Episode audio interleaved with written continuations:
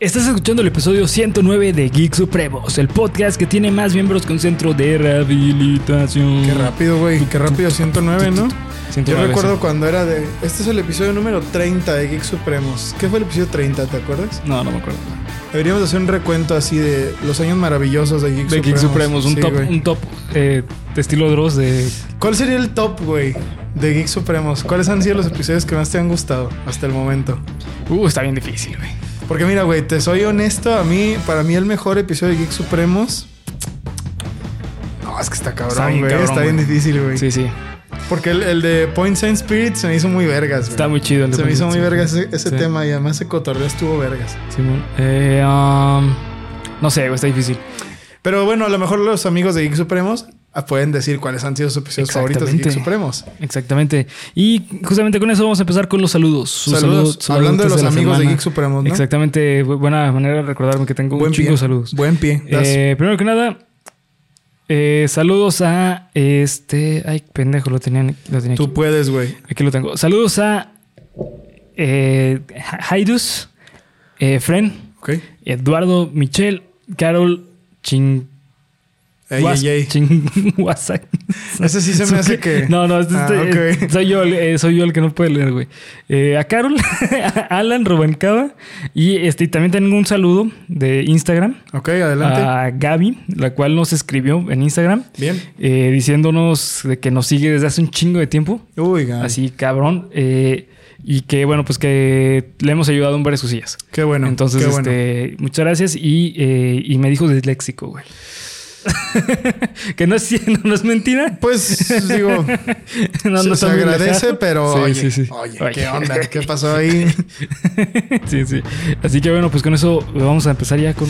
Pues adelante, güey, que hoy viene, ya les dije la semana pasada cómo venía el análisis, así Sí. que adelante, güey, échamelo, échamelo ya. Así que em- eh, antes, Ah, primero, no, no, pero ¿cuál análisis, güey? primero tenemos que Sí, sí, mandar sí. a las redes sociales. Ah, ok, ah, no. sí, sí, vamos. Sí. Recuerden seguirnos en todas las redes sociales que nos encuentran como Geek Supremos en cada una de ellas. Acá abajo en la descripción encuentran los links fácil y sencillo. Ahora sí, empecemos con el episodio. Viene de ahí.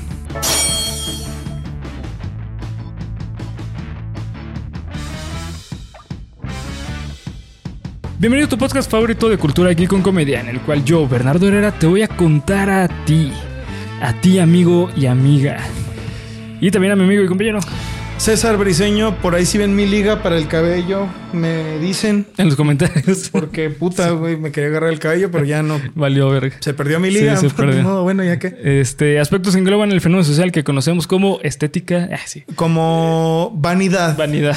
Como vanidad ante todo y cultura geek. Por Exactamente. supuesto. Cultura Eh, geek, por así que bueno, antes de empezar con el análisis de eh, la ballena o The Whale, vamos a empezar con unos datos supremos. Pero antes de los datos supremos, quiero dejar algo en claro. Eh, como diría un gran amigo nuestro, Oh, advertencia: el siguiente episodio puede contener información sensible. Se recomienda discreción. Sí, gran, gran Sí. amigo, con grandes cualidades. Cualidades, sí, sí. Me han dicho, me han dicho. Sí, sí, sí. Eh, pues, hemos vivido muchas cosas juntos. Entonces ya. Sí sabemos, sí sabemos de antemano. Sí sabemos de antemano. Este, y pues bueno, con esta advertencia empezamos con los datos supremos. De entrada, de entrada, bienvenidos a Cuéntamelo de nuevo, cabrón, Sí, ¿no? básicamente. Pero con una canción añadida. Añade. Da, da, da, da, datos supremos. Datos. Porque ahora sí lo requiere, güey. Datos. Yo lo sabré por ti, cabrón. Sí, exactamente. En esta ocasión te voy a contar uno de los hechos más oscuros del black metal. La historia detrás de la portada del álbum The Dawn of the Black Hearts de la banda Mayhem. Mayhem, güey. Mayhem. Oh, Dios mío, agárrense porque este viene. Este caso viene O- Oscuro. oscuro, güey. sí, creo que nunca muy mejor dicho. feo. Eh, pues bueno, más que nada, Mayhem es una banda noruega de black metal, la cual empezó su trayectoria más o menos por ahí de los 80s. Sí. Sin embargo, no fue hasta la integración del vocalista llamado Per Ivan Olin, a.k.a. conocido también Death. como Death. Más fácil, Sí. güey, ¿no? Sí, exactamente. Eh, fue en el momento en que entró Death a la banda que la banda despegó, Ok. despegase y se convirtiese en un hito del black metal. Ok. ¿Qué pedo, güey? ¿Qué, ¿Qué pasó con Mayhem? Ahí te va. Este grupo es, es considerado como uno de los pioneros del black metal y además es conocido como eh, el que fue el que llevó el espectáculo del black metal. O sea, el- como el típico espectáculo así oscuro y una vibra así como maldita y ah, así demonio, la verga.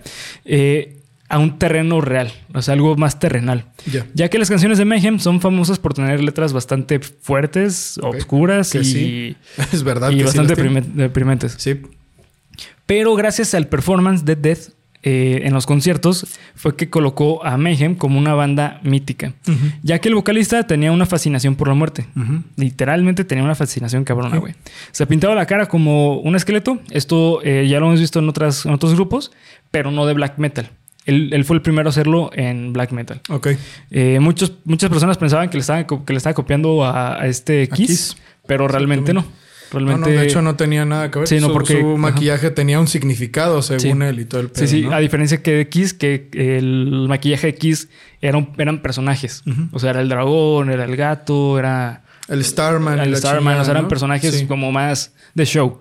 En cambio, Death literalmente lo que quería era demostrar una imagen de esqueleto. Sí. Eh, este.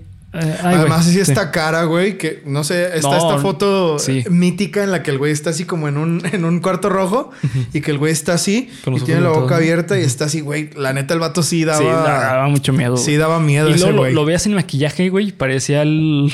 Parecía el güey más buen pedo del mundo, güey. Así Sí, que, te-. ¿qué onda, hermano? ¿Cómo estás? Pero puta, güey. O sea, ese güey de verdad se tomaba Muy en serio. muy en serio el, show, performance. Muy en serio. Sí. Enterraba su ropa que usaba para los conciertos una noche antes y la desenterraba porque decía que eh, sentía como la putrefacción, güey.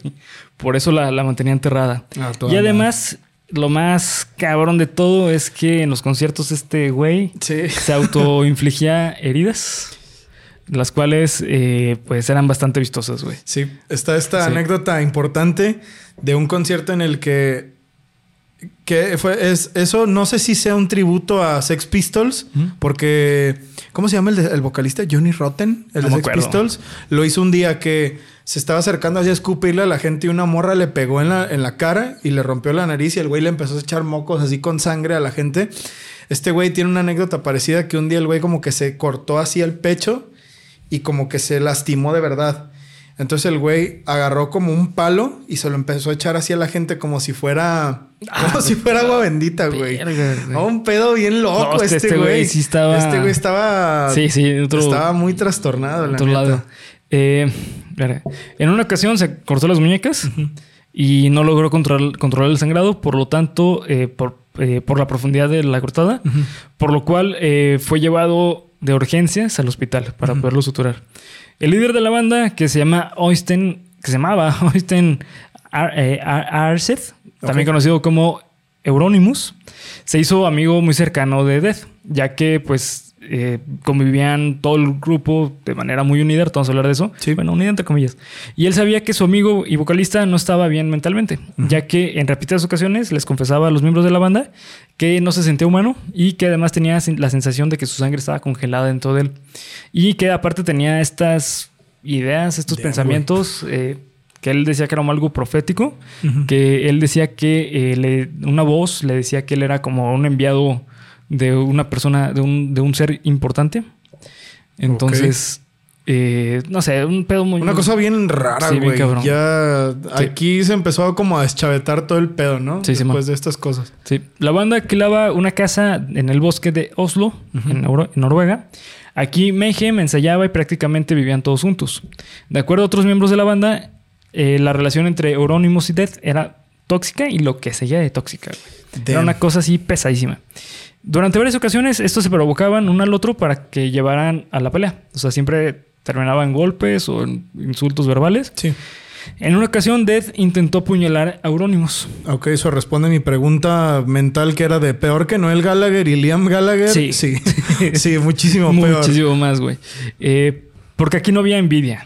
O sea, aquí no era como... Como con, Con los Oasis, hermanos Gallagher. ajá. Sí. Sí, no, no era como una cuestión de ego, sino que era un pedo así como que, ah, tú me chingas y yo te iba a chingar más fuerte, güey. Estaban mal los güeyes. Sí, estaban ya mal. bastante Sí, mal. mal. El 8 de abril de 1991, Death, vocalista de la banda, a los tan solo 22 años de edad, se quitó la vida. Se 22 desvivió. años tenía, güey. Así es, sí, de dos años. 22 años. Esto va para TikTok, se desvivió en su cuarto de la propiedad de Oslo. El cuerpo fue encontrado por Eurónimos. Tenía las dos muñecas cortadas y un disparo de escopeta en el cráneo. Junto a él estaba una nota en la cual pedía disculpas por la cantidad de sangre y que muchas gracias por todo. Explicaba cómo él tenía pensado esto desde hace 17 años, güey. O sea, toda su vida prácticamente tenía la intención, de... De hecho, justamente, eh, digo, esto nunca lo ha dicho, nunca lo dijo ni nada, pero seguramente todo ese performance que tenía en, en escenario es porque probablemente sí buscaba el, suicidio. ¿Ahí en el escenario? Sí, claro. Sí, sí, claro. O sea, e, eso se llaman eh, conductas para. para. Eh, para suicidas. Porque es, son conductas que te llevan a la muerte, pero probablemente no lo haces 100% consciente, pero son conductas que te pueden llevar a la muerte. como deportes extremos. Sí, ya, lo habían mencionado un día en algún cuento lo nuevo que era subirse a un juego mecánico. Sí, es, una, conducta, de ese tipo, ¿no? exactamente. Eh, Ok, eh, los 17 años, 17 años. Eurónimos ante este hecho fue. no mames, fue a ir a comprar una cámara de fotos desechable y fotografió el cadáver de su amigo vocalista, la cual usó posteriormente para la portada del álbum Dawn of the Black Hearts. Algunas personas que estuvieron cerca de Mayhem durante este periodo eh, dicen que Eurónimos tomó trozos del cerebro y lo cocinó para posteriormente comérselos. Según esto, para decir que él era caníbal. Eh, si esto no se sabe, esto al parecer es un mito. Ya. Sin embargo, lo que sí es real, real es que tomó trozos del cráneo para hacer varios collares y regalárselos a sus amigos cercanos de la música de black metal. Y esto eh, sí está comprobado porque muchos eh, ¿Artistas? artistas del medio de Noruega decían que habían recibido cartas de eurónimos con el collar o se los daba en persona. E incluso también años después, eh, digo como a los dos años, una cosa así, en una carta eh, escribió de que, ah, pues este es un pedazo de cráneo de Death. Quien quiera comprarlo son creo que 3 mil dólares, una cosa así. Y está la evidencia de la carta y el cráneo pegado, güey. ¿Alguien lo compró? No sé, güey. No sé. Espero que no. Eh, pero bueno, hasta que vamos a dejar esta historia. Si quieren saber más de, de, de, Mayhem, falta la historia de qué pasó con Euronymous. Ok. Y eso lo voy a contar en otros datos supremos. ¡No! Reventen ese like para. Like para parte 2. Sí, exactamente. Hijo de su puta madre. No, está Esta historia es una locura, güey. Sí, sí, es una cosa una horrible. Fucking locura esta historia, güey. Así es. Eh, pero bueno, pues ahora sí vamos a empezar con el análisis de The Whale. Sí. Empezamos arriba, vamos a Sí, vamos a ir subiendo, güey. o sea, no, no crean que lo que viene va, va a bajar, ¿eh? No, no. Ok, a ver. Ok, a ver. The Whale, la ballena. ¿Cuándo fue la, ay, no, pues, la primera vez que lo viste? Pues bueno, ahorita que está en el, en el ciclo de cine, güey, básicamente. ¿Cuándo, ¿Cuándo la viste? Yo la vi hace dos semanas. Yo también. creo que la vimos la misma semana, de hecho, güey. Sí, la vimos, la, la, vimos la, primera semana que estuvo de estreno. Sí. Sí. Eh, bueno, vamos a empezar. Este análisis tiene un chingo de temas, güey. Ok, a ver, adelante. Eh, así que vamos a empezar con lo más sencillo, un mini resumen. Bien. Porque, bueno, pues esta película es muy fácil de resumir. De hecho, es una película muy corta. Sí. Eh, The Way se trata del el personaje de Charlie el cual es un señor que eh, tiene obesidad mórbida, que tras varios sucesos de su vida lo llevaron a, descuidar su físico eh, hasta un punto irrecuperable. Al parecer ya en cualquier momento le puede dar un paro cardíaco. Y e intenta reconectar con su hija, la cual llevaba ocho años sin saber nada de ella. Eh, es una película llena de emociones humanas al fuego vivo, así a la carne viva. Sí, sí, sí. Y del lenguaje de cine a lo pendejo, güey. A lo pendejo, sí. Pero chorros así. Sí. Sí, Es cine de arte, güey. Casi, cine casi, casi. Bueno, no, no casi, casi. Yo creo que sí clasifica como. Sí, como cine, cine de arte, güey. Sí, sí. Y pues bueno, básicamente eso se trata de, güey. O sea, es una película relativamente sencilla. Sí. Eh, pero compleja en cuanto a. Pues a todo lo que conlleva la película. Ah, fue interpretada por Brendan ah, Fraser. Sí, sí, sí, sí, Este, aquí quiero hablar rápidamente de Brendan Fraser. Eh, ojalá, güey. Este güey tiene que ganar sí o sí los, el, el Oscar a mejor actor. Te voy a decir por qué. Te voy a decir por qué creo que lo debe ganar. Fuera de la nostalgia. Sí. Porque, ah, cómo ha estado chingue y chingue la gente con que. No, güey, es que a la gente le gustó la ballena porque le recuerda cuando veían a Brendan Fraser de niño y ni siquiera entienden la película. Mm, mm. Yo creo que no. Yo personalmente digo, no digo, ah, esas opiniones son una mierda, ¿no? También debe ser válido. No dudo que. No, no te voy a decir que no me dio gusto ver a, Ben- a Brendan Fraser después de tanto, Sí. pero aquí se nota. Mi novia es actriz. Y ella me habla mucho de los procesos de los actores, güey. Y se nota que Brendan Fraser es un actor estudiado, cabrón. Sí. O sea, se nota que el güey agarra las emociones, no como voy a sobreactuar para hacer ver la emoción, como si lo hace con el perdón de todos, Sadie Sink. A mi parecer sí, que es la hija. A mi parecer, ella se nota que es todavía como muy fresca en, Pues esta- actuación, sí, que está verde. Sí. Y pues sus actuaciones son de maldita sea, como esto, ¿no? Pero Brendan Fraser, güey, o sea, el güey te toca el alma con su actuación, güey. Güey, eh, la, la- pues la escena yo creo que más famosa cuando está llorando y que se quiero Necesito saber, saber, saber, que sí, dice, güey. o sea, e- es- ese movimiento es muy natural, güey. O sea, es algo eh, muy real y yo creo que tiene que ver justamente con la historia de, de Brendan Fraser. Sí. Porque aquí creo que entra perfecto entender qué pedo con él. Eh, se supone que Brendan Fraser eh, iba a ser como el siguiente Brad Pitt, por decirlo de cierta forma. Sí. O sea, iba a ser el próximo actor de Hollywood por excelencia. De hecho, creo que fue de las últimas superestrellas del cine. Las Sí. superestrellas del cine, para los que no están enterados que son, que hoy en día se dice que ya no existen, güey, son estas eh, eh, estrellas de, de Hollywood, las cuales podías verlas en cualquier tipo de película. O sea, podías verla desde la palomera más palomera, güey, hasta, Hasta la producción sí. más chingona, güey. Que un ejemplo de eso, por ejemplo, ahorita podría, yo diría, ser Leonardo DiCaprio, güey. No, güey, Leonardo DiCaprio no, porque Leonardo DiCaprio no tiene películas palomeras. Ahorita ya no hay ningún actor, güey, Ajá. que tenga películas palomeras y que también salga en películas de alta producción. Robert Downey Jr., No, güey. mm, Charlie Sheen. No, porque él no sale en producciones tan cabronas, Mm. güey. No, y aparte lleva años sin hacer nada Charlie Sheen, güey. Mm. O sea, realmente ahorita se dice, güey, que no hay. Y yo creo que sí. Y además, Mm. la característica que tenía estos, estos, las superestrellas de cine, las superstars, Sí. era que eh, era la razón por la cual se vendía la película. Margot Robbie. No, güey, porque Margot Robbie no tiene películas palomeras.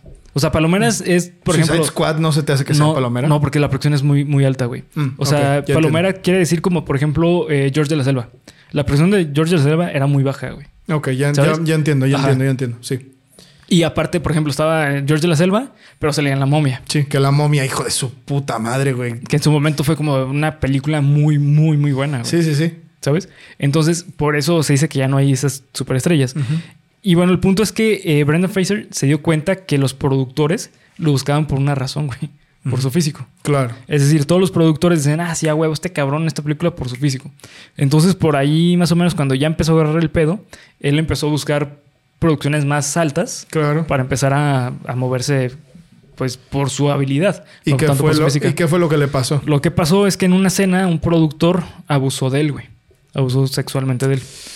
Eh, y entonces él al negarse de, de seguir con este cabrón, eh, básicamente Hollywood le, le dio la espalda y ya no lo buscaban para ninguna Película. película.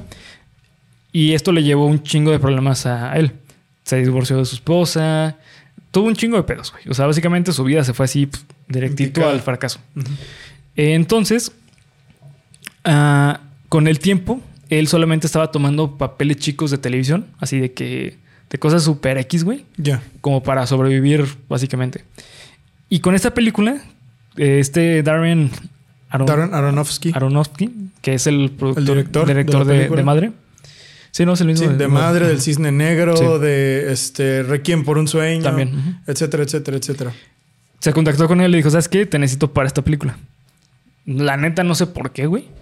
Yo tampoco, eh, güey. Ahora que lo Porque pienso. estaba muerta su carrera, güey. Yo o no sea, vi, no, no vi ninguna entrevista de, oye, ¿y cómo te contactó? Tampoco porque no busqué Sí, mucho. tampoco. Probablemente ya se sepa perfectamente y es un dato que simplemente no sabemos. Sí. Pero digo, güey, no porque Brendan Fraser sea poca cosa, sino porque digo, pues Brendan Fraser estaba desaparecido, güey. Sí, sí. Estaba completamente desaparecido.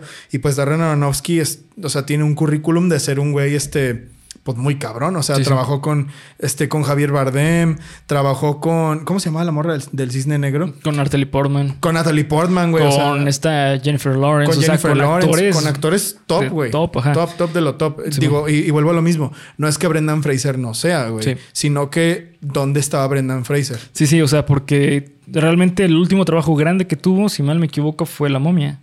Pues fue el Looney Tunes de nuevo en acción, güey. Ah, sí, cierto. Fue la última vez, bueno, de las últimas Sí, las películas que yo me acuerdo Sí. de Brendan Fraser de que, puta, una campaña de marketing grandísima, Sí. pues fue el Looney Tunes de nuevo en acción por allá por las navidades del 2005, Sí, algo así, 2004, güey. Sí. más o menos, güey. Simón. Tenía, tenía mucho tiempo, güey. Sí. Yo lo que supe es que este Aaron, Aronos, Aronos, Aronofsky. Aronofsky. Darren, güey, Darren, Darren, más sí, fácil. el Darren, este, lo que tengo entendido es que lo, lo buscó porque decía que tenía mucha habilidad, güey.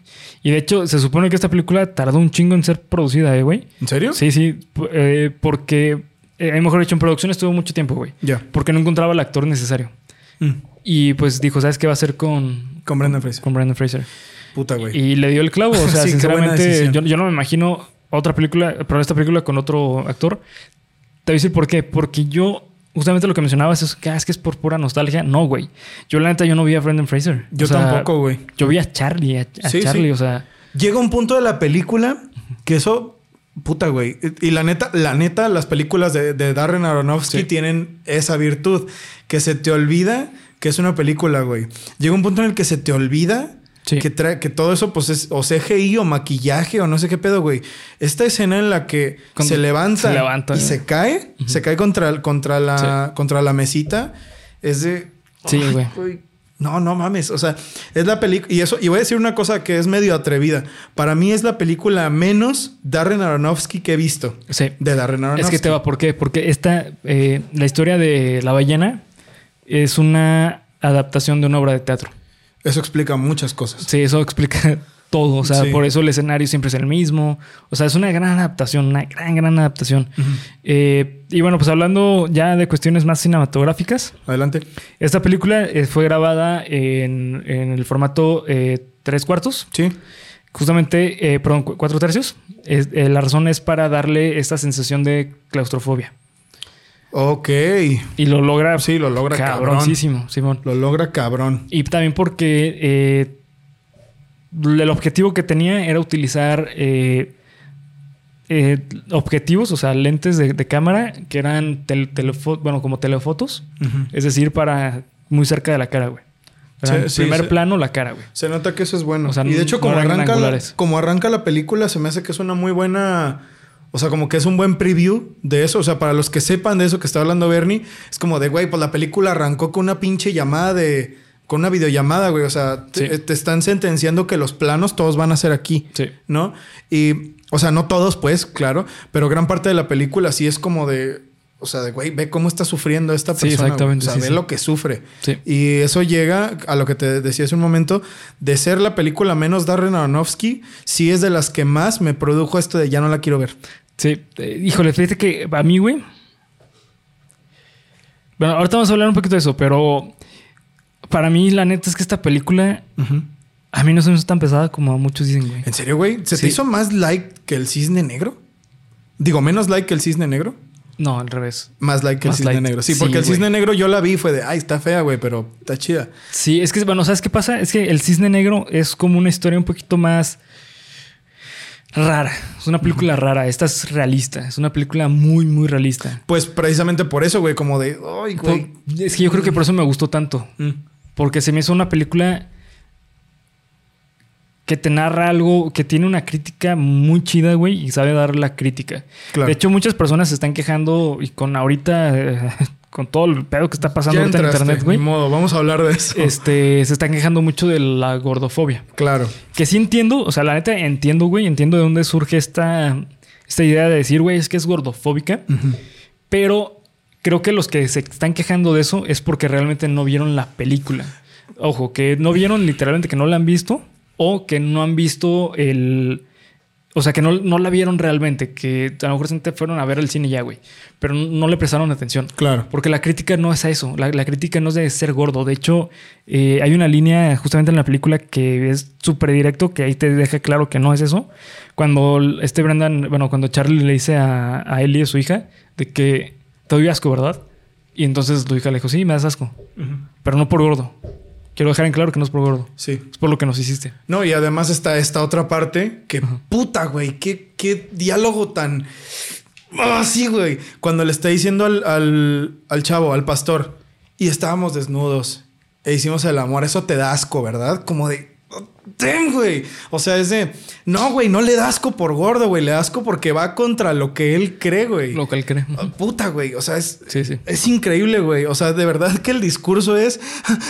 Es una, es una locura, Es un- güey. sí, es una pasada. Pero sí he escuchado mucho esto a raíz del video de, de la fashionista, ¿verdad? Que yo también comprendo Sí. de dónde viene. No, y no comprendo, güey. Yo también entiendo porque en la secundaria Sí. pues yo estaba gordo, güey. Sí. Y de hecho todavía para algunos de mis amigos pues soy el gordo, güey, ¿no? Este, sí, güey, el torta, sí, la verga, sí, la, bla, bla, bla, bla. Yo entiendo, güey, yo entiendo lo que es eso. Pero yo siento como dice Bernie, que, y me tocó platicar con gente de, ay, es que ya no sé si ir a verla porque esto y esto. Bueno, si no la has visto, güey, es que no sé, No, siento no, que no. aquí estamos, esta película demuestra un punto muy importante sobre las tendencias Sí. de la sociedad actual. No voy a decir que la gordofobia y el, el- el awareness, el, la concientización sobre la gordofobia sea algo No, que es existe, tendencia. y sí existe, es real. Pero que mucha gente se lo tome como una tendencia, Sí, no. como la mayoría de los movimientos sociales que se toman ahorita, con el perdón de ustedes, pero saben que es verdad, saben que no estoy mintiendo. Sí. Muchos de los movimientos sociales actuales se toman como tendencia de gente que no sabe ni lo que significan, pues se me hace que es en, en parte, a mi parecer, pues es como de, güey, ¿con, con qué, ¿con qué criterio vas a decir que sí, güey, yo creo que es una película gordofóbica por lo que dijo esa morra? ¿Sabes? No sé, siento que... No, no, es que es, es mezclar eh, cosas. Es como. mm, o sea, es que una cosa es un hecho puntual, que es lo que pasó en redes sociales, y otra cosa es esta película que te habla de un aspecto de la realidad, güey, que también hay que dejarlo en claro. O sea, eh, una cosa es tener gordofobia y otra cosa es el, el awareness, como dices, de güey, o sea, abran los ojos de que neta no es saludable la vida que tiene este cabrón. Si tú quieres vivir como él, vive como él. O sea, es- es- ese, es, ese es el punto. Sí, claro. Al fin y al cabo es dar a entender que lo que le está llevando a la muerte a Charlie es su estilo de vida. Claro. Al fin y al cabo, cada quien tiene la decisión de cómo quiere vivir o morir. De hecho, eh, justamente con eso, güey, vamos a empezar ya con el análisis Adelante. que traigo aquí un chingo de temas, güey. A ver. Eh, esta película se puede analizar desde mi perspectiva, desde tres perspectivas. Vamos. Desde tres puntos. Tres puntos. Eh, se puede analizar desde el sistémico, sistema, sistémico familiar, desde el cognitivo conductual y desde el psicoanálisis. Para este análisis no nos vamos a centrar tanto en cognitivo ni en el ni en sistémico, nos vamos a centrar un poco más en psicoanálisis. De repente voy a mencionar por ahí unas cosillas de, de- de todo, pero principalmente psicoanálisis. Para todos los nuevos amigos, Bernie es psicólogo. Para Sí. que no empiecen. Ay, ¿tú qué vas a...? Bueno, es psicólogo Sí, profesional, güey. Sí, Gracias. psicólogo. gracias. Gracias, gracias. Eh, primero que nada, justamente el instinto de vida. Bien. Instinto de vida y muerte. Ah, así grandes rasgos, Freud decía que nosotros venimos a morir. ¿Ok? Él decía que el ser humano y básicamente todo, y cuando digo todo es todo, güey. O sea, desde una emoción nace y muere. ¿Ok? Entonces, básicamente el instinto de vida en esta película lo vemos así súper marcado, en sentido de que eh, Charlie estaba buscando su propia muerte. Ujú. Sí. Desde lo, la lo muerte, deja sí. claro, de hecho, varias veces. Sí. Y de hecho vemos a lo largo también de la, de la película, vemos muchos nacimientos de vida y muerte, que son, por ejemplo, el nacimiento de el... eh, cuando deja su- a su familia, es una muerte de una familia y el inicio de otra vida. ¿Ok? O sea, eso lo vemos en toda la película. Pero el instinto de vida y muerte, Freud mencionaba que nosotros inconscientemente buscamos la muerte. Ok, ¿Por qué? Porque venimos a morir. Ok. Entonces, en cierta manera, nuestras decisiones nos llevan a una muerte. O sea, por ejemplo, si decides comer algo, tú sabes que puedes morir por comer eso, güey. Claro. Hasta, bueno, aquí es muy común decir, de algo me tengo que De morir. algo me tengo que morir. ¿sí? No, es, un, es un comentario que de hecho yo hago mucho, güey. Sí. A ver, ni le consta. Sí, sí. Y eso está bien cabrón en esta película. Sí. Lo vemos así, pero durísimo. O sea, desde la muerte de, de Alan, que era su, Su pareja. su pareja, su novio, eh, vemos que Charlie eh, no superó la muerte. Entonces, su instinto de vida y muerte era dejar su vida atrás para empezar algo nuevo e irse a morir con Charlie. güey. Ese era su objetivo. Son Sí. conductas para suicidas. Claro. Como ya lo dijimos hace rato en pinche Datos Supremos, ¿no? Sí, exacto. El chiste, bueno, una cosa que debo mencionar aquí es que eso Bernie dijo, todos los personajes tienen este como este sentimiento, o sea, es- que lo están haciendo mal, que si que la vida no es buena para ellos. Y creo que es, es algo importante mencionar que tampoco se trata de que, ay, sí, si eres gordo estás, estás insano. No, güey, o sea, te muestran también el, el papel de, mm, ay, no me acuerdo cómo se llama la enfermera, Liz. Sí. Güey, Liz es otro ejemplo de una persona que no está bien, güey. Y, y sí, y, y ahí también tiene mucho con la vida y la muerte, güey. Eh, Liz era la hermana de Allen, ¿ok? Te voy a decir una, te voy a hacer una pregunta, güey. Bien. ¿Liz ayudaba a Charlie? Yo siento que no, güey. No, güey. Yo siento que no. Charlie estaba siendo muy afectado por Liz. Y aquí te voy a decir por qué, güey. Liz lo que buscaba es que Charlie muriera. Para que pudiera estar No, con su hermano. Lo quería matar, güey. Ah, O sea, literalmente. sí. Ella estaba. No, no consciente, no consciente. Ah, ok, Consciente ok, no. Liz quería matar a, a Charlie, güey. Así, tal cual, güey. ¿Por qué? Porque todas sus conductas hacia Charlie eran de sobreprotección. Y la sobreprotección es una manera de abusar, güey. Es una manera de abuso. Ya. Lo vemos en distintas ocasiones, güey. La primera en que vemos es cuando llega Liz y le da la cubeta de, de De pollo. pollo. ¿Ok? Después cuando llega eh, este personaje que se me olvidó el nombre, que era el... El pastor. el yo tampoco me acuerdo cómo se llama. Sí, yo tampoco se me olvidó el nombre, güey. Pero bueno, llega, llega este personaje, eh, Thomas. Thomas. Sí. Lle- Llega Thomas y entonces lo primero que hace el Liz es acercarse con Thomas y decirle, hey, te alejas de aquí. ¿Por qué? Porque sabía que Thomas podría cambiarle la vida. Claro.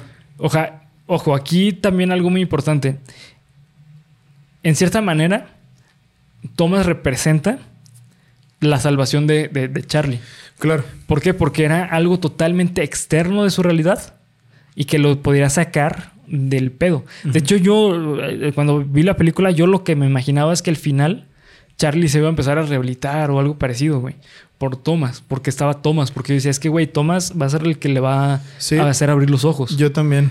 Pero resulta que no, o sea, que eso también está muy bonito que Sí, vamos a hablar. Esta película te Sí. rompe mucho eso, pero imagino que eso viene más adelante. Sí, viene más adelante. Ok, no, síguele, sigue. sigue. Eh, entonces, este, Liz cuando yo me di cuenta de que, güey, lo hace a propósito, o sea, a propósito en sentido de, de que lo está sobreprotegiendo, Sí. es el momento en el que llega con la silla, silla de ruedas.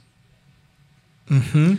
¿Sabes? Porque llega, o sea, y la silla de ruedas, lo que simboliza es tú ya no sirves. Ok, su ¿sabes? puta madre. O sea, la razón por la cual le da la silla de ruedas es para que pueda vivir mejor, sí. Pero realmente lo que provocaba la silla de ruedas es que incluso Se volviera más flojo. Exacto, que caminara menos, que Sí. se moviera menos. Entonces realmente en lugar de, de ayudar, afecta. Ojo, ojo, Sí. ojo. No es que las personas que estén en silla de ruedas. Sí, no, no, no, no. O sea, más bien aquí hay, hay No. muchas cosas, güey. no, no, o sea, lo que, conjunto, lo, que, ¿no? lo que me refiero es que para Charlie, la silla de ruedas representaba eso. Sí, sí, sí, claro. Porque Charlie es una persona que podía caminar todavía, güey. Sí. O sea, con dificultad, pero podía caminar. Entonces, el decirle tú ya no puedes caminar es porque tú ya no sirves, güey. Sí, sí, sí. porque tú ya no tienes este, los medios para salir por tu cuenta. Y si mal no recuerdo, güey, cuando pasa eso de la silla, no sé si sea en, ese momento o es en la cena anterior, le da también el sándwich de albóndigas. Sí, güey. Que es como lo mismo que ha dicho Bernie muchas veces. Es un doble mensaje, güey. doble O mensaje. sea, sí, güey, te quiero ayudar, pero a la vez aquí tienes esta comida bien insalubre y toda hecha mierda, güey. Sí, sí. ¿No? O sea, no sé, yo siento, yo sí lo sentí así, que se notaba, y de hecho Liz lo dijo, o sea, lo dice literalmente cuando se sale a hablar con Thomas, así de yo soy la única que puede ayudar a, Sí. a Charlie. Como, no sé, güey, yo siento que ahí había un instinto de sobreprotección muy cabrón. ¿Y sabes cómo se llama eso, güey? ¿Cómo? Munchausen. ¿Munchausen? Sí, síndrome de Munchausen. ¿Como el síndrome? Ah, sí, sí. ¿Pero Sí. qué es eso, güey? El síndrome de. Munchausen básicamente es, eh, se va principalmente con madres o padres a los hijos o los cuidadores a los, a los que cuidan, Ok. que es que enferman al- Ah. a la persona a propósito para cuidarla. ¿No te dio esa y para impresión? darle un estatus como de, ah, yo soy bueno. Sí me dio un poco la impresión, pero es que aquí no estaba recibiendo nada a cambio ella. O sea, ella no estaba recibiendo alabanzas, nada. Simplemente eh, yo me voy más por esa razón de que sobreprotegía a Charlie por la muerte de Allen. De Alan, perdón. Ujú. Me voy más como por esa parte. Ok.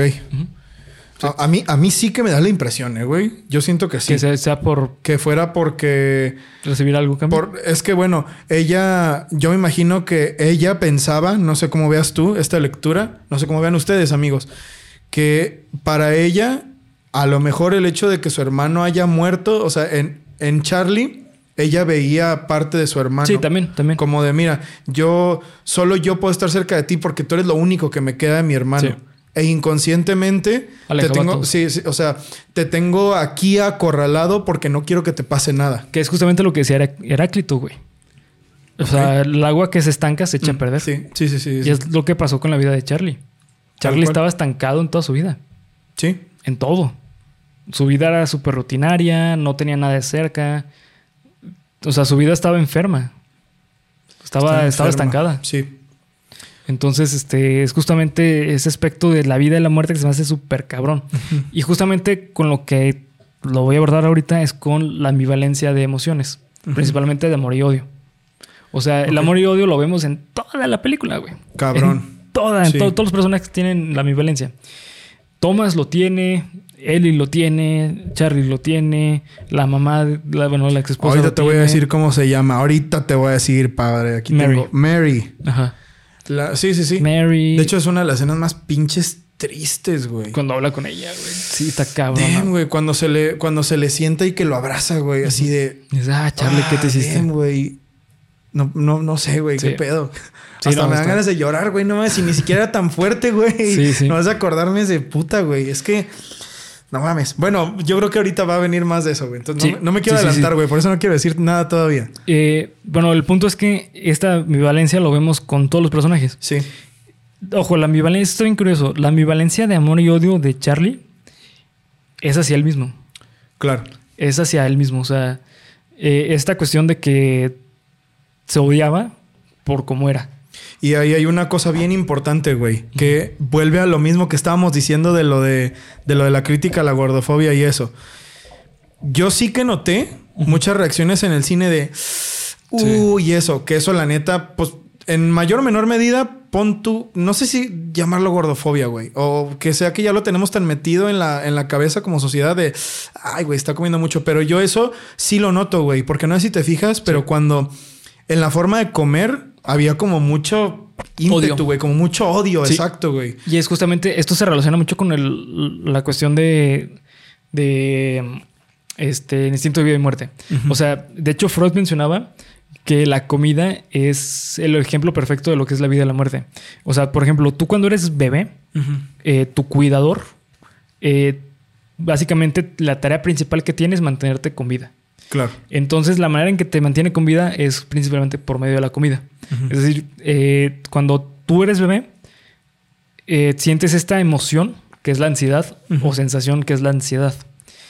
Y la- lo que sientes es que te estás muriendo, es la ansiedad por la muerte. Claro. Entonces buscas la protección de tu Tu cuidador cuidador, sí. para que te salve de la muerte. Eso es el instinto de vida y muerte. O sea, eh, comes, inicias el instinto de vida y matas la sensación de muerte. Entonces, ¿sabes? Y es justamente lo que sentía Charlie. O sea, Charlie, en el momento en sentirse desprotegido, Sí. buscaba la comida. Que la comida tiene otro significado bien cabrón, güey. A ver. Eh, ¿No se te hace, güey, que Charlie comía por dos personas? Mm. Comía por Alan. Ok. ¿Por qué, güey? No había pensado en eso. Porque era su manera de mantenerlo vivo. Güey. Por eso subió tanto de peso. Porque estaba cargando con Alan. Su puta madre, güey. Estaba No, pesando me- me básicamente lo, de- Sí. Estaba pesando básicamente lo que pesaban dos personas, güey. Sí, y se ve, güey. O sea, porque la forma esa en la que comía era demasiado exagerada, güey. Y lo que decía hace un momento es que sí, las reacciones son de, ay, así como de, Sí. pe- pero no creo que, al menos como lo veo yo, ¿verdad? Y como creo que debería de ser visto en general es de, puta, ese güey, ese güey no, no lo hace porque... Ah, obviamente que ya en un trastorno así, pues me imagino que es como un tipo de adicción, güey. Sí, porque lo necesita, ¿no? Pero se nota, o sea, es que Brendan Fraser, no mames, güey. No, sí. En su actuación, güey, se nota que es que no solo es por, ay, necesito comer, sino que el güey así se, hasta hay Hasta una parte en la sí. que se ahoga, güey. Sí. O sea, el guion tiene una parte en la que según, bueno, no según, en el guion, durante la interpretación de Charlie, Charlie se ahoga. Por esto mismo, güey, porque, eh, como dice Bernie, el vato estaba buscando morirse ya, güey. Y, y seguro, porque está también esta parte en la que Liz le está, está peleando con, con Thomas y le dice, en unos días se va a morir y todo el pedo. Y a lo mejor él lo sabía. Entonces Sí. él estaba tratando de acelerar su De hecho, lo proceso. escuchó. De Sí, hecho, lo lo escuchó. En ese momento sale y le abre la puerta y le dice, Liz. Y ya el vato se va en putiza y todo ese pedo. Porque él sabía que era su forma de acercarse a la muerte. No tanto por decir, miren, soy gordo y Sí, cómo, no, vean no. esto. Siento que nada que ver, No, güey. no, no. Cero que es, ver. que, es que no, va por ahí la película. O sea, la, la película no va a una crítica a la gordura, a la obesidad. Es una crítica a, a qué estás haciendo tú de tu vida y cómo es que quieres vivir o cómo quieres morir. Claro. Eh, yo siempre he sido de la creencia de que tú eres el dueño de tu muerte. Obviamente de una manera muy general. Sí. Porque obviamente no puedes decir, ah, sí, ahorita me van a atropellar y va a caer un meteorito. ¿no? Sí, no, no. Cosas que están fuera de, de- de ti, de tu, alcance. Al final y al cabo, tú tienes la decisión de cómo vivir, cómo morir, güey. Claro. Entonces, eh, aquí en esta película lo vemos súper bien representado. Charlie sabía que iba a morir y lo que quería, de hecho, quería acelerar su muerte para dejarle dinero a, A Ellie. Por eso comía como comía. En estas últimas eh, instancias, porque la razón por la cual comía así y subió tanto de peso fue justamente por la depresión por la muerte de Alan. de Alan. Y es porque quería mantenerlo vivo. Esa No, lectura estuvo fuerte, güey. Sí, sí, Estuvo por, eso comía como comía. O sea, no pedía una pizza, pedía dos pizzas. Y agarraba, no agarraba una rebanada, agarraba dos, Dos. y las apilaba y Sí. se las comía, güey. Sí, no, no, güey. O sea que es una cosa, eso es en parte lo doloroso, güey. Sí. Que es una cosa demasiado, demasiado exagerada, güey. Porque si ustedes han visto alguna vez algún, algún programa real, real muy entre comillas, porque pues obviamente están un poco actuados, pero digo, las personas son reales, de los de Discovery Home and Health, Sí, sobre personas con, con obesidad muy cañona, no comen así, güey. O sea, sí. No, sí, güey. que De a dos pizzas y así. Bueno, yo he visto, güey, en, No, en esos sí, programas sí. que la gente no, o sea, come con cierta moderación, pero no se, se atrabancan ni sí, se sí, atascan. sí, es, una conducta real del- de la obesidad mórbida, güey. De hecho, es- eso se llama eh, atracón por ansiedad, güey. Damn, pero así de cabrón, güey. Eso güey. no es una cosa No, no, más No, real, real. peliculera. No, real. De hecho, este. Esto se, se ve más en la bulimia, pero sí existe esa conducta. Eh, el atracón por ansiedad es básicamente. Es una conducta compensatoria, güey. Es decir, tú te sientes mal, eh, comes un chingo, y como te sientes mal por haber comido tanto, lo Vomitas. vomitas. Eso es una conducta compensatoria. Eh, y sí existe ese atracón, es el atracón por ansiedad. Y Charlie lo vivía. De hecho, eh, yo recuerdo hace mucho tiempo, güey. eh, fu- fue en Estados Unidos, un viaje que hice con mi familia. Fuimos a un buffet de, de pizzas. Estaba buenísimo, cabrón. No mames, buenísimo. No, ya quiero ir, cabrón. Estaba riquísimo, güey. Eh, después vamos a ir, güey. Sí, a huevo. De- Denle like para que. Sí, denle like para ir al buffet de pizza. Al buffet de pizza. Muy acertado esta, esta petición en este video, güey. Sí. Eh, no, pues es que, güey, la, la comida no es. Sí, no, es, es de diario, güey. Sí. En este video y en el que sigue y en el anterior y dentro de 100, bueno. Sí, sí. Y recuerdo haber visto a una persona que tenía obesidad mórbida. De hecho, iba en silla de ruedas de esas eléctricas, güey. Eh, ver cómo agarraba un plato así gigante, güey. No te, no te bromeo, güey. O sea, una pila de pizzas de este vuelo, güey. Damn, güey. O sea, es, es- es real. O sea, ese tipo de conductas es real. Y ojo, esta película no va a la crítica de "Ja", burlarse. Sí, es lo que yo tampoco creo, eh, No, güey. para nada. Yo tampoco creo. No, para nada. O sea, la, la crítica simplemente es tú decides cómo quieres vivir. O sea, ¿quieres vivir como Charlie o no? O también, güey, quieres vivir como Ellie, toda emputada, Toda emputada, con todo sí. y, o sea, siendo una persona nefasta. Quieres vivir como Thomas, güey, siendo una persona que, que no, o sea, que solo eh, agarra creencias en su propio beneficio y esas cosas, güey. Egoísta. Egoísta, tal cual. Quieres ser una persona como, no sé, güey. O sea, siento, siento que más bien es eso, que es lo que decía hace rato, güey. O sea, Liz tampoco se veía que es una persona bastante equilibrada. Y esto venía a lo mismo, güey, de que seas quien seas, Vas a tener un problema. vas a tener un problema. Exactamente. Porque na- na- nadie estamos exentos de tener problemas. Exactamente. De hecho, eh, justamente con lo que quiero cerrar el análisis es con respecto a la honestidad. La película también se mueve a través de esta cuestión de la honestidad. ok. Es decir, tú eres honesto o no eres honesto. ¿Sabes? Eh, y lo más curioso es que el menos honesto era Charlie, güey. El menos honesto era Charlie. Y era el que lo exigía. Ya. O sea, por ejemplo, le exigía a sus alumnos que escribieran algo honesto, Pero Charlie les mentía de quién era. Ya. Eh, le exigía a Ellie que expresara cómo se sentía, pero Charlie le mentía sobre su trabajo, le mentía sobre el dinero, le mentía, ¿sabes? O sea, Char- eh, Charlie constantemente les mentía a todos, güey. Le mintió a, a Liz del fondo bancario, de que no, pues Charlie está en la quiebra. Bueno, güey, no está en la quiebra, tiene un chingo de lana. Te mintió para... Para que- no darte varo. Para no darte varo. ¿Por qué? Porque se lo quería dar a Eli. Pero le mintió a Eli de, diciéndole que era un dinero que tenía ahí guardado. Pero no, lo hizo porque toda la vida se lo quería dar a ella, güey. ¿Sabes? Entonces, eso es lo que más se me hace curioso, lo que significa la honestidad. La honestidad. ¿Sabes? Y también el menos honesto fue Thomas, güey. Sí. Thomas es el menos honesto. Al final lo fue, pero realmente es que esto es lo cabrón. O sea, que se relaciona mucho con la parte de la salvación. O sea, Thomas decía que el objetivo por el cual iba con Charlie era para salvar a Charlie. Pero no, güey. La razón por la cual iba con Charlie era para salvarse a sí mismo. Claro. Para buscar un motivo en su vida. Para decir, para decirse, sí, soy bueno. Sí. ¿Sabes? Entonces, es- esta cuestión de la honestidad es un. Es, eh, creo que es manejado, güey, no mames, así con regla en la película. O sea, está increíblemente manejado, pero increíblemente manejado. Claro. Y creo que tiene que ver con, eh, con el mensaje. O sea, el mensaje es honesto. El mensaje es, güey, o sea, el Chile sí está bien que tú quieras vivir como tú quieras vivir, pero ten, ten conciencia de que tus decisiones tienen un peso. Y creo yo también que junto con la junto con este pedo de la, de la honestidad viene también una cosa que al menos yo vi muy cabrón en esta película porque se presenta muchas veces sobre la paternidad. Sí, la paternidad. Muy cabrón. Sí. Tanto con los papás de Thomas como con el mismo Charlie. Charlie, y con Mary que Y con Alan. y con Alan también. Bueno, Con la familia de Alan. pues sí, con su hermana en este caso. No, no, y lo que mencionaba esta Liz, de que el papá de, de Alan lo ah, estuvo claro. presionado a, hacer de una forma hasta que se suicidó. Claro, sí, sí, sí, es verdad. O sea, ha- hay como muchas. Otra vez volvemos a lo mismo, ¿no? Hay, te muestra muchas formas de.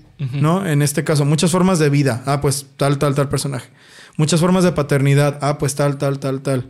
Siempre y cuando, o sea, todas aplicables siempre y cuando, pues tus decisiones vayan orientadas allá. Sí, claro. ¿no? Y eso se me hace bien perro, güey, porque en qué, una hora y media te cuenta tres historias diferentes que no mames, tienen un fondo, güey. Un fondo increíble. Pero, pero cabrón, güey. Sí. Y donde yo siento que donde más se ve ese fondo de, de familia es en la familia de Thomas, güey. Sí.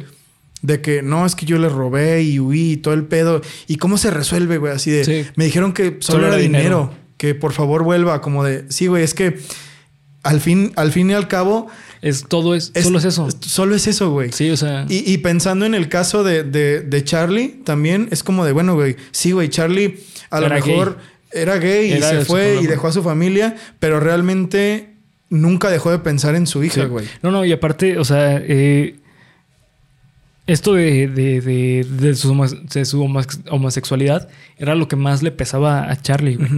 En sentido de que por la decisión de no haber tomado a lo mejor la decisión correcta en su momento, afectó a terceros. Claro.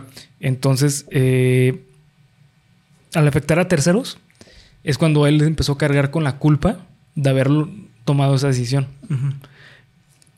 Y pues es justamente eso, o sea, solamente es como, de hecho hasta, hasta esta, su hija le dice es que es, pues, que solamente eres gay. O sea, no, no es big deal. El problema es lo que nos hiciste. Claro, sí, sí, O sí. sea, si tú hubieras decidido, sí, terminar la relación, pero no la manera en que lo hiciste. O sea, ¿por qué engañar a, a tu esposa? Que es lo mismo que dice Bernie, güey. Honestidad. Es honestidad. ¿No? O sea, las decisiones que, que obviamente que no se trata de, bueno, si tú eres gay vas a volverte No, gordo. no, no, no, no, güey. no, para nada. Por, tampoco porque estoy seguro de que Sí, va a haber que sí. otra lectura por ahí Sí, de alguien otro, como muy confundido que, que va a relacionar estas dos cosas con un hilo inexistente. Pero más bien es de, mira, güey, las decisiones que tomó Charlie en general lo llevaron ¿A a, la la, muerte? realiza a, a la realización de sí mismo al final de la, de la película. Sí. Que yo te tengo una pregunta y les tengo una pregunta. ¿Charlie murió al final? Sí.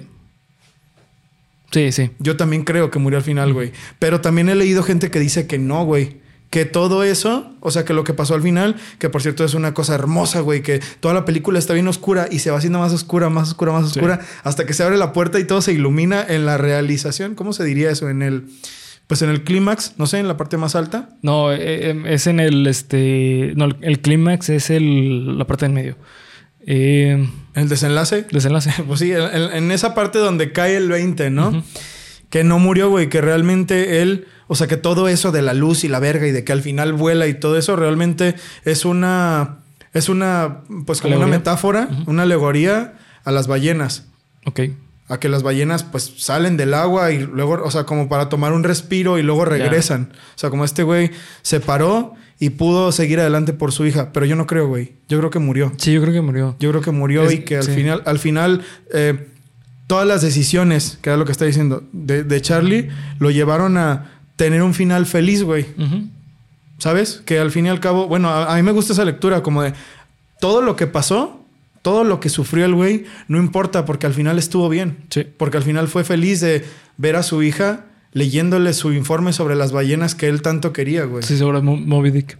¿Sabes? O sea, como no importa, no importa lo que pase, güey, porque al final del día siempre vas a tener una luz, una, una esperanza, güey, no sé, una forma de que todo salga bien, porque al menos esa fue la lectura que, que yo pude sacar de esa escena específico, porque es muy, muy directa, güey, ¿no? O sea, se Sí. prende la luz, se abre la puerta, la niña cambia totalmente, güey, Charlie se para, empieza a caminar, ¿sabes? O sea, todo lo que te habían dicho se voltea a 180 grados, Sí, pues, sí, sí. m- me da esa, esa impresión, ¿no, güey? Como de, bueno, al final todo salió bien para Charlie, aunque fue lo último que hizo, Sí, claro. ¿no? Siento yo, siento yo. Sí, sí, sí, sí. O sea, es, es como la. El darte cuenta, ¿no? O sea, es. Sí, claro. Eso se llama insight, el darte cuenta. Eh, híjole, pues sí, es que creo que es una película que tiene un chingo de capas, así de que. No mames, demasiadas, güey. Yo la verdad creo, creo que al final fue que Charlie murió. Y es una manera de decir como mm, mm, regresó a su lugar feliz, que era el recordar eh, su vida pasada con su hija. Claro. Pues ¿Sabes? sí, esa es la escena final. Sale él volando y, Volando y de regreso a la, a la playa. ¿no? Simón. Pues sí, güey. Que eso está muy cagado, ¿no? Que su lugar feliz no es con Alan. No, güey. Es. Ahí volvemos a lo mismo de la paternidad, yo siento, ¿no, güey? Como decía, él tomó decisiones Sí. que lo llevaron a diferentes cosas, ni peores ni mejores, lo llevaron a diferentes cosas, pero al final él siempre volvió, o sea, él siempre tuvo en mente quizás lo que era realmente importante, ¿no? O lo que era, pues no realmente importante, porque no puedo decir que su pareja no era realmente importante para él. Te tengo otro. Otra alegoría del final, güey. A ver. Otra lectura. Adelante. Yo creo que la razón por la cual Charlie empieza a, a levitar es porque Charlie se quitó el peso de encima y aceptó la ayuda. Guau. Yo creo que es eso, güey. Puede ser, ¿eh? Porque si te das cuenta, a lo largo de la película, Charlie era el peso muerto de los que lo cuidaban. O sea, y en sentido de que él tampoco se ayudaba. O sea, él era de que, ah, pues comer, no, pues me vale verga, saca un chocolate. ¿Sabes? O sea, entonces yo creo que el final, el momento en el que tiene ese contacto con su hija, a lo mejor es como el motivo de seguir adelante. Claro. Y por eso es ese, ese momento en que levita, se pasa a blancos y regresa el recuerdo de ella, eh, de él con ella. Porque a lo mejor es como la manera en que volvió a conectar con un motivo de vida. Porque Charlie ya no tenía motivos de vida. De hecho, ahora que lo pienso, al final dice, las ambulancias ya van a llegar. ¿Así es eso? Sí. Como que las ambulancias iban a venir, porque hasta Liz le dice, eh, voy a estar allá abajo. Algo así, como yo recuerdo como que iban a llegar ambulancias, porque ya se, él creía que ya se iba a morir. Ah, cabrón, no, eso fue en el inicio, ¿no? Lo de la ambulancia. No fue al final, güey. Fue al final, lo recuerdo, Ujú. lo recuerdo. Y, Ah, y fortalece ese punto, güey. Ujú. Como de, mira, al final, porque lo que más deseaba era él, él- eh, de hecho la película empieza así, güey. O sea, llega el, el predicador y de, léeme esa madre, que es el, ya después sabemos que es el, El ensayo de... el ensayo de Eli, ¿no? Ujú. Cuando ella se lo lee, es como de, entonces todavía puedo. Sí. O sea, lo, lo escuché, entonces todo es posible. ¿no? O sea, puedo estar mejor. Sí. Puedo, puedo recibir esta ayuda que tanto me ofrecen. Mira, güey, sí es cierto, puede ser otra. Sí, creo que va más Otra que más que la lectura, ¿eh? muerte, ¿eh? Creo que va más como a, a la aceptación de que tiene un problema y que puede hacer algo para cambiar. Porque es esta, que eso es otro de los pinches virtudes de, de Aronofsky y sus finales, güey. Sí, son súper Que son abiertos. súper abiertos, güey. Sí. Pasa lo que te dé tu chingada gana que pase, ¿no? Sí. Como en. Yo recuerdo que, bueno, es que ni siquiera madre entra aquí, güey, porque madre no entiendes ni lo que pasa, Sí, no. güey. Pero en el cisne negro sí es como de. Bueno, más bien en Requiem for a Dream. Ok. Ahí sí es como de, bueno, el final es medio abierto, más o menos, güey, pero, o sea, sigue una sola dirección. ¿no? Pero aquí no. Aquí es de, ¿y qué pasó, güey? Después, ¿qué pasó? ¿No? Y eso, y siento que esa es una de las, de las grandes, de las cosas que hacen un final tan apoteósico, güey. Sí. una salida de, ay, aquí está, cabrones, la ballena, güey, con Brendan Fraser, güey, porque ese final te da pie a que pase lo que tú quieras que, que haya pasado sí. después. Y ahora que lo dices, me gusta más creer eso, güey. Sí, creo que me gusta más creer que Charlie, que ese fue su forma de decir, así Charlie logró sobrevivir y aceptó, aceptó, aceptó las cosas. Fue cuando Charlie fue honesto, güey. Fue cuando Charlie fue honesto. Porque si te das cuenta, todos los personajes en algún momento muestran su honestidad. O sea, la mentira es la honestidad. Es decir, eh, este Thomas al inicio te muestra la mentira de que así vengo a salvarlo, pero realmente era para salvarse. Eh, Sadie, eh, el mensaje que tenía como la mentira, perdón, esta Ellie, era eh, Soy muy soy- dura soy muy y dura darks. y, ajá, y y, te y odio. te odio, pero realmente iba porque quería estar con él. Sí, sí, sí, claro. Eh, esta Liz, el mensaje oculto era yo te protejo, pero realmente quiero algo a cambio. Que era la cuestión económica, que es cuando se enojó. Claro. Porque, ah, pues como que no tienes dinero, ah, entonces sí, entonces se va, ¿no? Eh, y también con esta cuestión de que, pues sí, te ayudo, pero pues estoy enojada por lo de Alan. Eh, y así todos, güey. Pero él, pero Charlie nunca fue, nunca tuvo ese momento, ese momento de, de honestidad más que con sus alumnos. Pero el más importante, que era con Sadie y consigo mismo, era el, pues sí, o sea, sí la cagué. Sí. Y, Y- justo, y- y, y todo pasa ayuda, justo al final, ayuda, ¿eh? Simón. Sí, al final también es eso de leí sus ensayos y todo el pedo, que puta, güey. Sí. Todo eso, ese rollo de los ensayos y lo de las clases, no mames, güey. Es una, Sí. es una belleza, güey. Es una belleza eso de, El mensaje que les da, güey. sí, güey. Lo, lo- lo que les manda de, yo realmente quiero hacer esto, pero mis papás me están presionando a que estudie esto. O sea, como decir, güey, y quieren saber la verdad. Y yo me veo así, hagan lo que quieran y avienta la pinche compu, güey. A partir de ahí es que empieza. De hecho, a partir de ahí, esa mañana, la película Sí. se empieza a volver más brillante. Es que todo es en una semana, güey. Sí, de hecho, ahí te pone los días abajo, sí, ¿no? todo güey? es en una semana. Sí, sí, sí, sí, sí, es verdad. No, no, es, es eh, no mames, es una maldita joya esta película. Sí, güey. Es, es- es una, es una película que va mucho más allá, siento Sí. yo, ¿verdad? Que y a lo mejor es, es muy cansino esto, güey, pero es que yo siento que esa lectura que se le dio sobre, no, es que es gordofóbica y así, yo siento que está muy equivocada. No, no mames, con nada el que perdón, güey. Nada que ver. Pero yo siento que sí está muy equivocada porque no solo se trata, no es una película de soy gordo, véanme comer por dos horas. No, no, no. No, güey. Y aparte, bueno, creo que aquí también eh, cabe eh, mencionar que la gordofobia no va a esta cuestión de señalar el problema de salud de tener obesidad mórbida. Ok. Eso, eso no es gordofobia, güey. Gordofobia es quitarle oportunidades de trabajo a una persona porque eh, es gorda o tiene sobrepeso, tiene obesidad, tiene obesidad mórbida. Ok. Eso sí es gordofobia. Es burlarte de la persona por su, por su aspecto físico. Es este recar- recalcarle que está enfermo solamente para chingarlo. O sea, eso sí es gordofobia, güey. Claro. Y también otra cosa, o sea, eh, un- eh, una cosa es decir, tengo sobrepeso, güey, y cómo, y estoy a 4 kilos arriba de mi peso, a, güey, tengo obesidad mórbida, grado 3, creo que es el más grande, el más, al- más alto, Sí. que ahí sí son personas que neta no pueden ni moverse, güey. ¿Sabes? O sea, y eso ya es un, pues una enfermedad, es un trastorno alimenticio, alimentario, de la conducta alimentaria, güey. Y yo siento que esta película, la forma de recibir de la gente, probablemente tenga algo de eso. Probablemente, güey. Sí. Sobre todo por el lado de la burla, güey. Porque, fíjate, yo mm, ah, realmente, así realmente, de cabrones, afortunadamente, yo nunca he conocido a nadie gordofóbico. Yo nunca he conocido a nadie así como de, ay, no, quítamelo, qué asco. No, güey, yo nunca he conocido Es a que nadie de no, eso. no siempre tiene que ir como tan directo eso, eh, güey. Ah, ¿en serio, güey? Sí, no, no, o sea, Puede ser más sutil. puede ser más sutil. O sea, el simple hecho, por ejemplo, hay personas que, que tratan diferente a una persona con sobrepeso. Mm, ok, Y ya eso sí es gordofobia. Ok, Porque el, el simple hecho aspecto físico que tiene, eh, lo estás atacando por eso. ok. Bueno, mira. No, no, ¿verdad? Y además de eso, y además de eso, creo que esta película es una... Es un viaje, es un, es un viaje a través, es un estudio, es un zoom bien cabrón a la condición humana de muchas personas que tienen diferentes pedos, güey. Sí. No, yo no la ubico en un lugar de.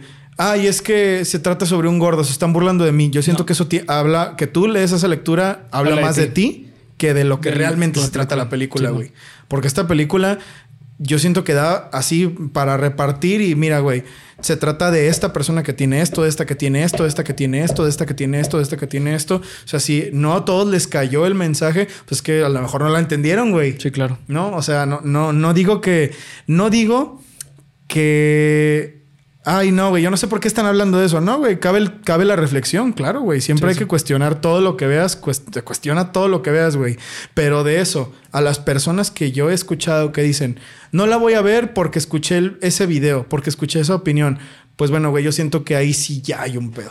Sí, sí. Yo siento que ahí sí ya hay un pedo. Y esta es una película que yo siento que no se merece esa crítica, güey, porque es una obra de arte, güey. Sí, es una obra de arte. Es una obra de arte esta película. Sí. Y el quitarle la idea a una persona de ir a verla por una opinión que alguien famoso dio, siento que es incorrecto, güey. Sí. No, y además también hay que dejar en claro, güey, que la obesidad mórbida es un problema de salud pública. O sea, es pública porque afecta a toda la población. O sea, todo el mundo, todo el mundo puede caer en eso. Claro. Y es pública también porque las mismas instituciones eh, o los mismos, este, las mismas empresas, las mismas, el mismo gobierno, todo gobierno, güey, provoca que exista la obesidad. Otra cosa es que exista la obesidad y otra cosa es el concepto que nosotros le damos de bien y mal. Cierto. Y ahí es cuando entra la gordofobia. O sea, si tú le das una connotación negativa eh, al aspecto físico de una persona por ser gordo, entonces es gordofobia. Claro. Pero el señalar que es un problema de salud pública no es, no es gordofobia, güey. No, realmente no. Solamente es, mira, güey, las cosas son así, güey. Sí. No voy a negarlo. Y, y te lo digo de primera mano, el año pasado mi mamá estuvo en Estados Unidos, güey, y me dijo, güey, gente de nuestra edad, Sí. ya, y tú lo has de haber Sí, visto, sí. güey, tú también has sido. Gente de nuestra edad, entre, entre sus 20 medios, 30, incluso más chavos, güey, 20, 15, ya están en carros eléctricos porque no se pueden mover, güey. Sí. Porque les cuesta mucho trabajo. O sea, es un problema real. Sí, es un problema real. De eso a decir que salió un material que habla sobre gordura. Eh, ah, no, eh, eso es gordofobia y me lastima. Bueno, yo siento que, yo siento que no. Sí, no, no. Yo siento que, que, que tú, amigo, amiga, amigue que nos estás viendo y que tienes vetada esta película por la opinión de cualquier otra persona, no solo el, el video de la fashionista, porque el video de la fashionista fue y luego salieron mil iguales. ¿Verdad? Que compartían esta opinión sin ni siquiera haber visto la película. Sí. Replantéatelo. Replantéatelo. Y también otra cosa muy importante, güey. Eh... Ay, a ver cómo lo acomodo, güey. Mm, Dale, güey. Igual ya todo está bien polémico, Sí, cabrón. bien ya, polémico. ya, ya. eh, Ay, cabrón. A ver, ¿cómo, lo acomodo, güey? La... La gordofobia, yo creo que tiene que ver más con esta cuestión de que a las personas les afecta la opinión pública de, de la- de las demás personas. De acuerdo. Y, y por ejemplo, creo yo que ha afectado más programas como pesos pesados. ¿Sabes? O sea, estos programas donde señalan y ridiculizan a las, a las Güey, personas y- con, obesidad. Y déjame güey. te digo una cosa, güey. Es una cosa que hasta viene en el doblaje, güey. El doblaje de esos shows, güey. O sea, tú escuchas a la, a la persona hablar en inglés y habla normal, güey. Ok. Pero el doblaje es así. Porque Ah, no así tienen que hablar los Porque gordos, son grandes. ¿Sabes? de verga, no, está cabrón. Es como de, güey. Sí, sí. El que hizo este doblaje, pues...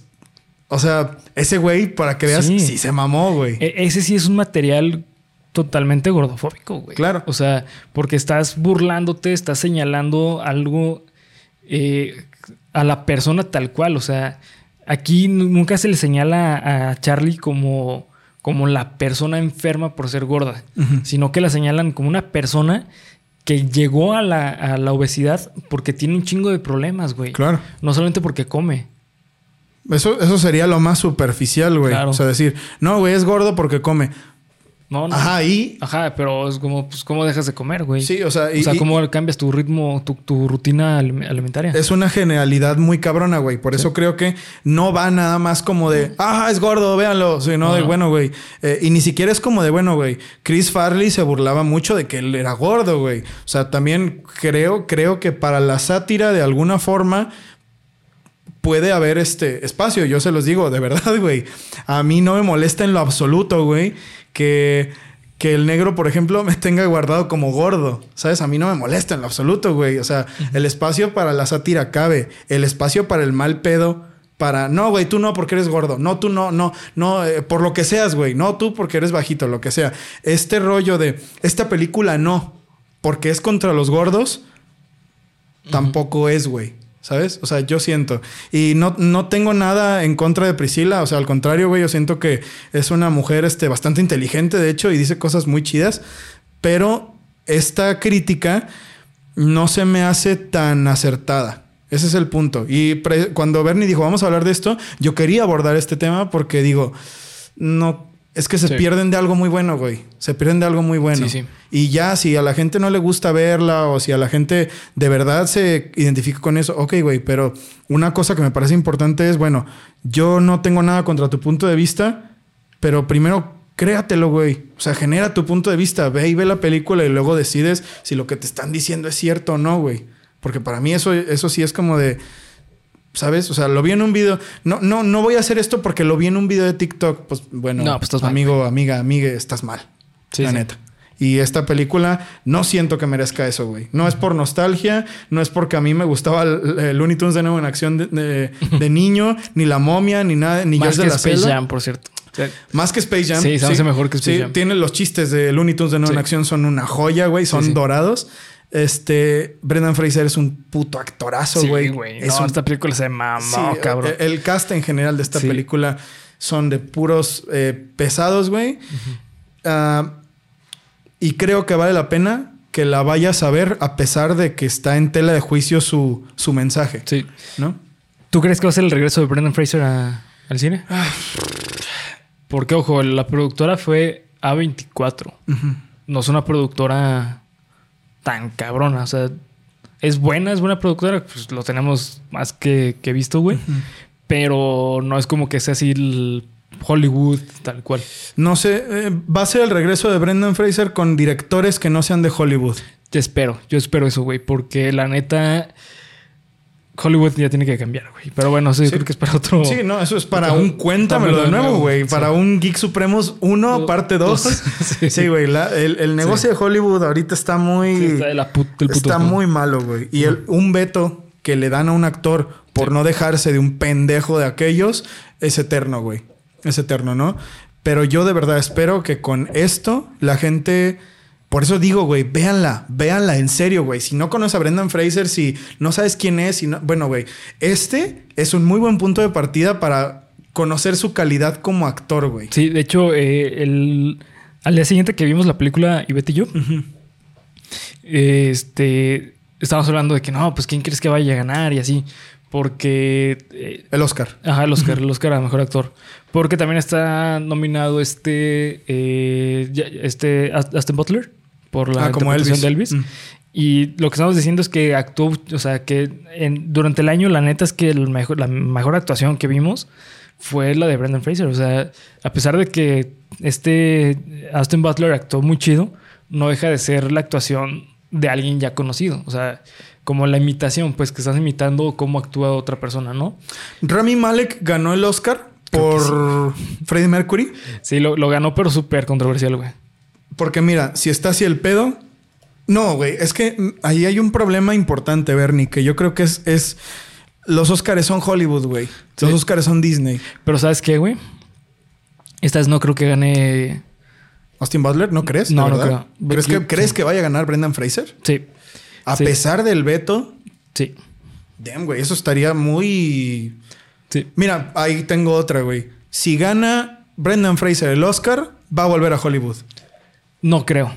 ¿De No verdad, creo, güey. Yo creo Porque que ya estaría en boca de todos, así de puta. Eres, eres Sí. el producto del momento. Pero, güey, es que si regresa Brendan Fraser a Hollywood, no va a regresar al Hollywood pendejo. O sea, últimamente la neta es que han, han estado saliendo eh, productores que están trayendo mensajes sociales muy chidos, güey. Cierto, Muy estoy de chidos. acuerdo. O sea, por ejemplo, eh, ¿cómo se llama el de Parásitos? Ah, no sé, güey. Pero pues Ajá. ganó el Oscar a mejor Ganó el película. Oscar, ¿sabes? también. O sea, últimamente está abriendo mucho, muchísimo a, a producciones ya típicas. Y creo que es a lo que va a sería chido que regresase Brendan Fraser. A lo mejor, güey, es que yo creo que con lo que va a ganar esta película y con lo que va a ganar con esa película, estoy seguro que puede decir como que, ay, güey, ¿sabes qué? Yo hago cada cinco años un papel, pero el que va a traer va a ser el que va a romper el próximo papel, güey. Eh, no sé, güey, la neta, a mí me encantó. A mí también, güey. ¿Sabes quién creo que también es el que le está mega rompiendo, güey? Eso para otro episodio. Eh, Pedro Pascal, güey. Oh, ay, Dios mío. Hijo de su pinche. ¿Sabes? madre. O sea, te digo, está, está cambiando muchísimo el, el concepto de película y de Hollywood, güey. Porque anteriormente Cierto. era imposible pensar que un latino estuviese en los tops de los mejores actores, güey. Claro. Digo, ya sé que, bueno, ya sabemos que Pedro Pascal es chileno-americano y que él nació en Estados Sí, ya sé, güey. Pero, o sea, también se le hizo lo mismo cuando fue Game of Thrones. Ah, güey, Pedro Pascal es chileno y es el príncipe Oberyn y todo el pedo. Pero ahorita, es que ahorita, neta, está rompiendo, pero Sí, qué güey. madres. Y sabes, yo siento por qué es eso. Por el streaming. Sí. El mundo de Hollywood tiene que cambiar, así como está cambiando el mundo de la televisión. Hollywood tiene que cambiar. ¿Y sabes qué es lo que pasa, güey? Eh, hoy en día eh, el streaming lo que provoca es que las personas tengan opiniones al momento. güey. Claro. Entonces, por eso es que creo que eh, Brendan Fraser puede ser un, una buena manera de que él regrese al streaming porque él trae un, un mensaje muy chido. güey. Al streaming, a una serie, güey. Sí, ¿sabes? O sea, claro. sí, o sea, es que él trae un concepto muy chido eh, social. Trae una crítica social chida. Ojalá y se dé, güey. Sí, ojalá, neta- ojalá, güey. Porque después de esto, em, yo sé que es difícil porque ponerlo en comparación con sus otras actuaciones, no digo que nada más, según yo, hizo más cosas que La Momia y George de la Selva y Looney Tunes debe de haber hecho muchas más cosas, güey. Pero, o sea, son sus trabajos como más eh, reconocidos, no aclamados, reconocidos. Y creo que la capacidad de Brendan Fraser como actor es increíble, güey. No quisiera, de verdad, que después de esta película simplemente se volviera a olvidar. Sí. O sea, que le den una serie, güey, que le den una, no sé, una conducción de un programa, o no sé, güey, algo que lo ponga en los, que lo ponga de nuevo en, en- en- pues no en los reflectores, güey, sino a trabajar. Porque actores como esos, siento yo, pues son los que van a, a- a definir el nuevo futuro de Hollywood, güey. Sí, como sí. Pedro Pascal, como Brendan Fraser, como incluso, bueno, yo siento, ¿verdad? Sie- siempre lo he creído, pues como Natalie Portman, güey. A mí Natalie Portman se me hace una actriz cabroncísima. Sí. Que no es este... Bueno, yo en mi saber, tampoco es que vea muchas películas, en mi saber no es una actriz así de tres pesos, güey. No, no. O sea, es una morra que está bastante cabrona, ¿no? De hecho, psicóloga, güey. Ah, pues mira, ahí está, güey. O sea, un- qué mejor persona para saber sobre cómo gestionar Las las, emociones. emociones dentro de un personaje Que un una psicóloga, güey. O sea, creo, también yo creo eso fervientemente. Espero, güey, espero de corazón que Brendan Fraser gane el Oscar, güey. Sí, ojalá, güey. Espero que lo gane. Y espero que esta clase de. No por no que diga, ay, no les, salen, no les hacen caso a estas películas. Claro que no, güey. El Cisne Negro ganó el Oscar a mejor película en su momento, ¿no? Madre estuvo, estuvo nominada también. Madre ¿no? estuvo nominada. No ganó porque, bueno, Madre es demasiado extraña. Sí. Pero esto demostraría, güey, y sería un súper acierto que los vetos y esas mamadas de la, de la industria asquerosa hollywoodense ya no están valiendo tanto. O yo, ya son Sí. más fácil, más difíciles de tapar. Sí, de hecho. Y eso es buenísimo. Eso es un acierto. Y es gracias cabrón. a Too, güey. Sí, Ujú. claro, Sí. claro, sí. claro. Pero bueno, pues vamos a terminar ya el, el análisis. Uf. Eh, calificación, veredicto final. No, 10, güey. Tum, tum, 10 tum, y todo el cast, 10. Así. Sí, no mames, esta vez. Ay, güey, Sadie, todavía como que te digo ahí. Pero mira, Sí. no está mal porque digo, ah, sí se ve verde. Bueno, güey, ¿cuándo quieres que mejore? La tienen que poner con Sí, actores claro. muy buenos. No, y güey. aparte, ¿no, no has visto tú Stranger Things, va, güey? Pues sí vi unos capítulos, güey. Pero, Sí, sí los vi. Pero es que Sadie aparece a partir de la, de la segunda, temporada. Cuando Sí, aparece Max y todo el desmadre, ¿no? Sí, güey. Por ejemplo, eh, la neta, güey. La neta es que a partir de la segunda temporada. No, mejor dicho. eh, cuando aparece Sadie por primera vez en Stranger Things, es como, ah, Simón, actúa bien, güey. Hasta ahí. Sí. Eh, en las, en la ya en las siguientes eh, temporadas, ves aumentando la calidad de actuación de Sadie, güey. Mm. Y de hecho, a mi punto de vista, ahorita la mejor actriz de, de- del elenco de, de los principales de Stranger Things, la mejor actriz es, ¿Es ella? es Sadie. Wow. Pero por mucho, eh, güey. O sea, la neta, en la última temporada, ves la actuación de Sadie y es. Está muy por encima, pero muy, muy por encima de cualquiera del elenco, güey. Pues sí, mira, a lo De mejor es a lo mejor es por eso, ¿no? O sea, bueno, esta chava va a ser una actriz Sí, cabrona, pues hay que Sí, sí. ponerla con los cabrones donde se va a ver un poco abajo, Por, por- por algo la eligieron, güey, Sí, ¿sabes? sí, o sea, sí, sí, por algo fue así como que, pues cáele. Digo, yo yo no sé, güey, estaba muy preocupado porque dije, "Ay, güey, la eligieron porque es famosa, porque salió en Stranger Things." Pero después de todo lo que vi, ¿No? ya no sabría, güey, ya Sí, no, no. lo creo, ¿sabes? No, o sea, yo siento que más bien la están preparando Sí, para algo. para algo más, más Sí. allá, ¿no? Para convertirse en estos actores, actrices de los que estamos hablando, lo cual también se me hace bien. Y por eso digo, calificación a la película, 10, calificación al cast, 10, güey. Sí. Todos. Excelente película. La volvería a ver sin pedos y les recomiendo que la vean, güey. De verdad. Sáquense su propio criterio. Y véanla. No, no se van a arrepentir, güey. Para bien o para mal, no es tiempo perdido. Es una buena película. Es buenísima, la neta sí, yo lo recomiendo al 100%. Bernie, calificación. Eh, 10, güey, 10, 10.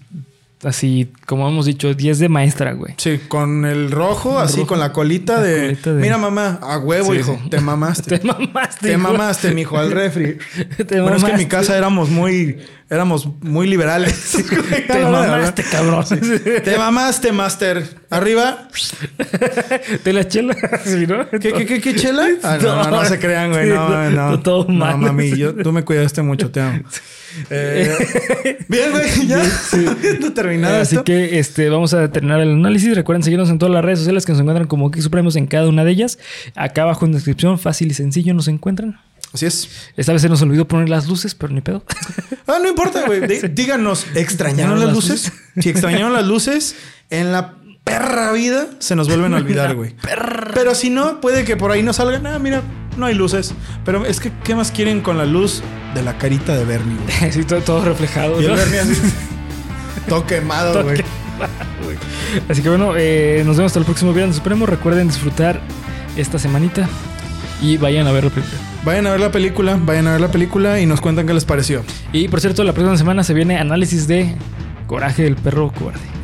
Oh, Dios mío, güey. Vamos a revivir traumas de la fucking infancia. Exactamente.